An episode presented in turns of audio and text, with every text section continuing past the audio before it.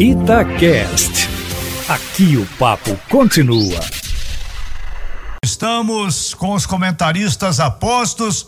Hoje, segunda-feira, vamos falar da primeira rodada do Campeonato Mineiro, o que está acontecendo de bom e de possíveis críticas no Galo, no Cruzeiro e no América. Segue agora a temporada com o Campeonato Regional. Edu Panzi, sobre a situação de técnico do Atlético, alguma novidade, alguma informação importante a mais nesta segunda-feira? Boa noite. Um abraço, Manuel. Um abraço pro Léo, pro Júnior Brasil, pro torcedor, pro ouvinte ligado na turma do bate-bola. Bom, a novidade quem tem que dizer é o Galo, né, Manuel? A gente fica no aguardo, o torcedor fica na expectativa. O Atlético tem que ser muito assertivo no mercado. Primeiro, porque quem chegar vai substituir um grande nome, que é o Sampaoli, vai pegar um elenco recheado de bons jogadores, de muito investimento vai pegar um elenco que foi terceiro lugar no Campeonato Brasileiro, atual campeão mineiro e favorito. A conquista do Campeonato Estadual vai entrar no Campeonato Brasileiro novamente entre os favoritos, vai jogar uma Copa Libertadores já na, na fase de grupos. Então é uma responsabilidade muito grande para o treinador que chegar e para a gestão de futebol. Para o Rodrigo Caetano, para o Sérgio Coelho, para esse conselho desses quatro R's do Atlético decidirem esse nome.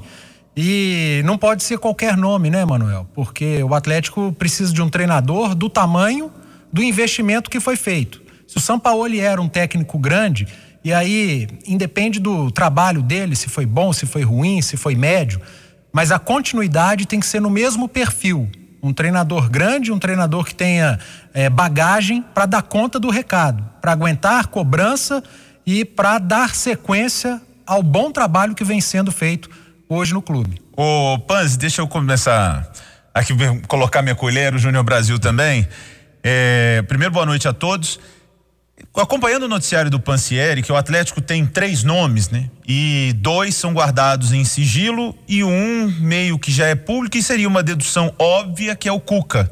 Parece que o Renato Gaúcho vai mesmo permanecer no Grêmio, então o que seria o plano A do Atlético é, acaba sendo queimado e o Cuca volta o nome à tona. O Cuca foi muito feliz, muito vencedor no Atlético. Ele ganhou o título mais importante da história do Atlético. Ele marcou época. Só que de lá para cá já são que sete, oito anos da conquista da, da Libertadores. Mas o Cuca ainda é bom treinador. Né? O Cuca acabou de levar o Santos a um vice-campeonato da Libertadores com um time jovem, porque eu, eu, me recuso a falar que o time do Santos era ruim. O time do Santos é um bom time, mas muito jovem. E o Cuca fez um grande trabalho no Santos. Hoje, o primeiro nome Brasil que o Atlético tem que mirar é o Cuca mesmo? Ou não? Tipo, não, tem que desapegar do que o Cuca já foi, o planejamento é ser mais próximo ao que faz o Sampaoli. É um bom nome o Cuca, teria que ser o número um ou teria que ser algum outro nome? Boa noite, João. Boa noite, grande abraço, Léo, Edu, Emanuel, amigos e amigas. Eu acho que a bola da vez é o Cuca mesmo, é um cara que parece que amadureceu. Há pouco tempo eu ouvi alguns comentaristas em rede nacional justamente falando desse aspecto do Cuca. Às vezes o Cuca se apegava a muita coisa em torno dele e acabava dissocando.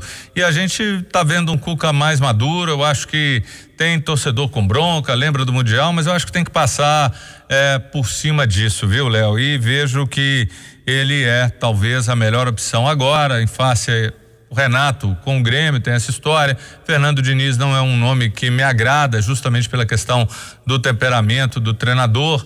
É, a gente tem visto algum sucesso dos portugueses aqui, mas a adaptação de um gringo é um problema.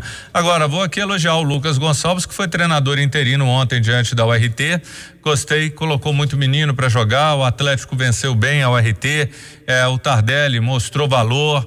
É, o Atlético venceu e venceu bem e fica um saldo muito positivo quando a gente pega e olha para um time reserva, para um time que nem de longe é o titular, com jogadores jovens, os jovens aparecendo no final, a imagem positiva de um jogador que eu vejo um futuro muito grande, o Echaporã. Então, foi legal, foi bacana esse Atlético eh, ontem contra o RT, num dia histórico, especial a despedida do Vitor. Sem dúvida alguma. E acho que pra gente, antes da gente virar a página para falar do Cruzeiro, do América, Emanuel, acho que é importante falar um pouco sobre a despedida do Vitor, porque acabou sendo maior do que o jogo ontem, que o Júnior ressaltou muito bem. Participação dos jovens, né? O Echaporão, errei o nome dele umas três vezes hoje, mas agora eu já estou acertando. que tranquilidade para fazer o gol. O Marrone, né? Mas a despedida do Vitor só faltou a torcida. Eu acho que o Atlético tratou com o, o tamanho que o Vitor teve dentro do clube, o Vitor com uma postura e uma carreira dentro do Atlético irretocável. Digna. Né? Enquanto foi o melhor goleiro, foi titular, depois quando já não era o melhor goleiro, foi para o banco e não teve problemas quanto a isso e teve uma despedida muito legal, agora virando gerente de futebol do clube. Emanuel, Panzi e Júnior, acho que concordam comigo. O Vitor é o maior goleiro da história do Atlético. É, se, se, não for, se não, se muita gente diz que não é o melhor, né? Porque o Atlético teve grandes goleiros. Eu digo o maior. Cafunga, Mazurkiewicz, Tafarel, João Leite, podem achar que, que alguns desses foram melhores que o Vitor. Eu já acho o Vitor o melhor e o maior. Agora, que ele é o maior da história do Atlético, o mais importante, o que foi mais decisivo, acho que todos concordamos, né? A então, gente vamos... tem que fazer uma menção ao João Leite, pelo tempo que ele ficou à frente do Atlético, é, disputou títulos, não conseguiu esses títulos nacionais, mas deve sempre ser lembrado. Tem outros goleiros aí agora. O lance mais importante, mais marcante, mais antológico, quando a gente imagina quem protagonizou foi o Vitor, então sem dúvida ele é muito, muito marcante. Ninguém melhor do que você, Manuel, que é um pouquinho mais velho do que eu, para dizer se o Vitor é o melhor goleiro da história do Atlético. Essa é fácil, Chico. É difícil. Olha, eu não incluiria o Mazurkiewicz entre os maiores goleiros do Atlético. Ele teve uma passagem não muito grande pelo Atlético. O Atlético teve também o Tafarel uma certa época, que não foi um goleiro excepcional no Atlético, embora fosse um goleiro excepcional na seleção brasileira, mas o João Leite, o Cafung e outros estão entre os principais. Agora, sobre técnico do Atlético, vou dizer uma coisa que chama a atenção, porque aconteceu aqui em Minas Gerais. O Cruzeiro, quando estava lutando contra rebaixamento, tinha uma situação ainda razoável para ganhar algumas partidas e escapar. O Cruzeiro teve entre seus técnicos o Abel Braga e o Rogério Ceni, que saíram daqui muito criticados principalmente o Rogério Ceni, depois o Abel Braga. O Rogério Ceni se tornou campeão brasileiro e o Abel Braga recuperou o Internacional, ressuscitou o Internacional e quase ganhou o título. Então, não é só o, o nome, o passado, não é só pensar em treinador estrangeiro, em nomes excepcionais. É preciso encontrar o treinador no perfil. O Internacional encontrou um treinador para o seu perfil, o Abel Braga. Tradicional no Internacional, foi até campeão do mundo com o Inter. E o Flamengo com o, o Rogério Ceni.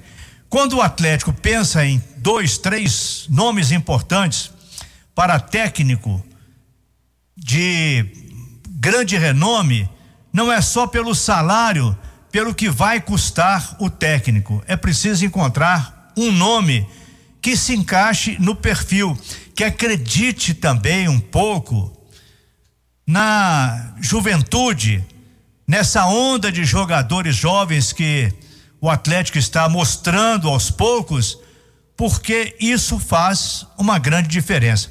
Quando o Renato Gaúcho foi de volta para o Grêmio, o Renato Gaúcho estava desempregado, estava desmoralizado como técnico no futebol brasileiro, estava jogando futebol aí no Rio. E há quatro anos e meio ele dirige o Grêmio com uma capacidade impressionante. Por quê? Ele tem perfil para dirigir o Grêmio Porto Alegrense. Ele é adaptado ao Grêmio Porto Alegrense. Quando eu vejo, por exemplo, algumas manifestações é, achando que o Cuca não é o nome, que o Cuca tem que ser rejeitado por isso, por aquilo. Em 2012, quando o Cuca foi anunciado pelo Alexandre Calil como técnico do Atlético, houve uma reação enorme da torcida contra a presença do Cuca e acabou dando tudo certo. 6 horas 45 minutos. Vamos para a estreia do Cruzeiro, a estreia do América. Falando a equipe de comentaristas da Itatiaia. Volta você do Panzi. Bom, falar um pouquinho do jogo do Cruzeiro, né? O Cruzeiro que mostrou muitas caras novas. Foram seis no total, contando com o Everton, que é o zagueiro que vem da base.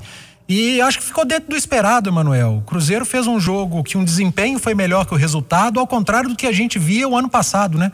Quando alguns resultados apareciam, o Cruzeiro vencia jogos sem convencer, com desempenho muito ruim.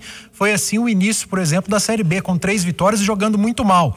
Contra o Uberlândia, não. O Cruzeiro fez um jogo, apesar de ser o primeiro, voltando de, de das férias, ainda em pré-temporada, na segunda semana de trabalho, fez um jogo bom. É, poderia ter vencido a partida, criou para vencer a partida, mas acabou ficando no empate. Acho que é um início promissor. A gente já viu muita coisa, muita novidade não só de caras novas, como o Alan Ruschel, que eu acho que não foi bem, mas o Felipe Augusto, que para mim foi o melhor dos estreantes.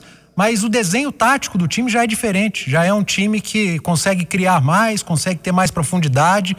Mas tem que ter calma. Não adianta ficar cobrando, é, cobrança por resultado, cobrança, vi gente cobrando intensidade no primeiro jogo do ano. E, é um negócio numa maluco. boa, pode ter faltado o gol, mas intensidade ontem não faltou. Pois é, Léo. Então, acho que precisa ter paciência. Os três, Cruzeiro, América, Atlético, eles precisam usar o Campeonato Mineiro como pré-temporada, como teste, ficarem atentos aos sinais que o estadual dá tanto os sinais positivos quanto os negativos. Exatamente. E diria mais, ficar atento às revelações, a possíveis contratações que o campeonato estadual pode trazer, porque Atlético Cruzeiro e América muitas vezes ficam de olhos fechados para o interior de Minas Gerais. Mas hoje no Brasil, eu concordo, assino embaixo do que disse o Panzi. Cruzeiro deveria ter vencido o jogo, perdeu chances absurdas. Teve um gol que o Sobs perdeu absurdamente, quase bolas na, na trave. Então era se desse a lógica, futebol não tem muitas vezes, mas o Cruzeiro não fez um jogo ruim. Tinha que ganhar do Berlândia? Tinha.